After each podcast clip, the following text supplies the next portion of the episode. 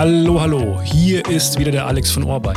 In unserem heutigen Jobcast stellen wir dir den Bereich Einkauf für den Bereich Telematik und Akustik des Tier One Automobilzulieferers Valeo vor. Es starten Timo Völler und Sebastian Schemel, die dir einen Abriss geben, wie sich die Wettbewerbssituation für Valeo darstellt und um welche technologischen Projekte es in ihrem Bereich geht.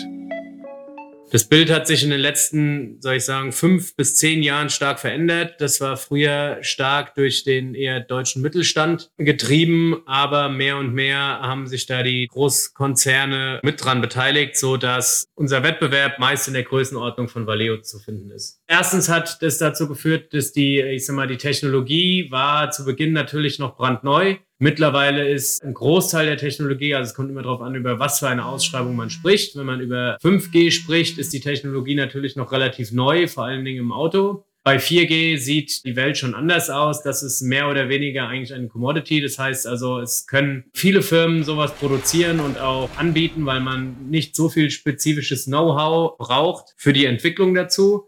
Das heißt, es hat sich sowohl die Marktlage aufgrund der Technologie oder der Verfügbarkeit der Technologie verändert, als auch der Markt beziehungsweise die Anbieter.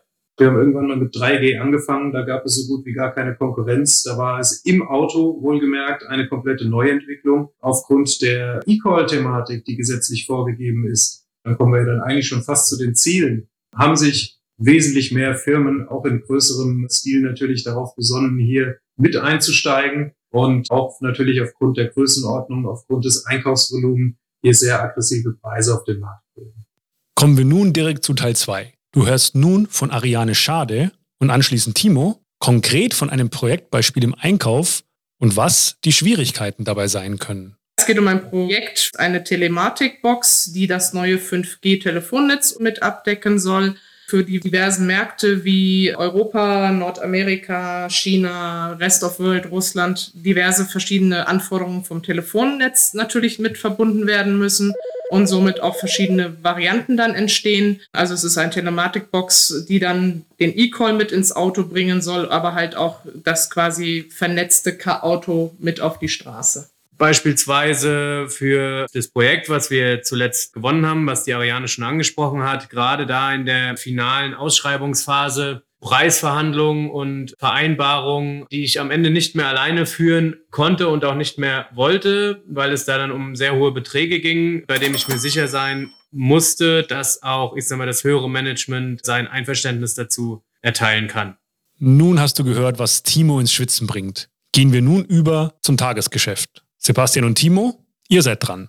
Das normale Tagesgeschäft besteht darin, sich aktuellen Serienprodukten zu widmen, um die technisch auseinanderzunehmen, um zu schauen, wo können Productivities, wo können Einsparungen erzielt werden. Gerne auch gemeinsam im Lieferanten, auch hier vor Ort. Das alles wird dann entsprechend strategisch umgesetzt mit einem Zeitplan, wird budgetiert und entsprechend umgesetzt. Gleich geht es weiter mit dem Valeo Jobcast. Wenn du schon parallel mehr über die Jobs bei Valeo wissen willst, dann findest du auf der dortigen Karriereseite mehr Infos. Einfach Valeo plus Karriere googeln oder direkt über die URL valeo.com slash de slash Karriere. Und jetzt weiterhin viel Spaß beim Jobcast.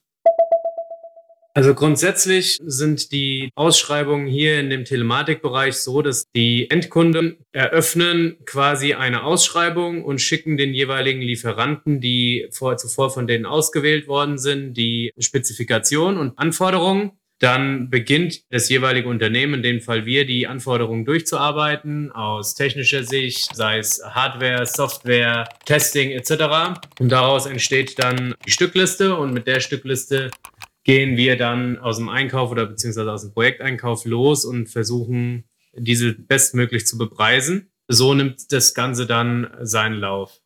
Die Automobilindustrie ist ja bekanntermaßen in einem enormen Wandel. Sebastian erläutert nun, welchen Einfluss das Thema E-Mobility für die Abteilung hat und welche Ziele sich das Einkaufsteam von Valeo für die nächsten Jahre gesetzt hat.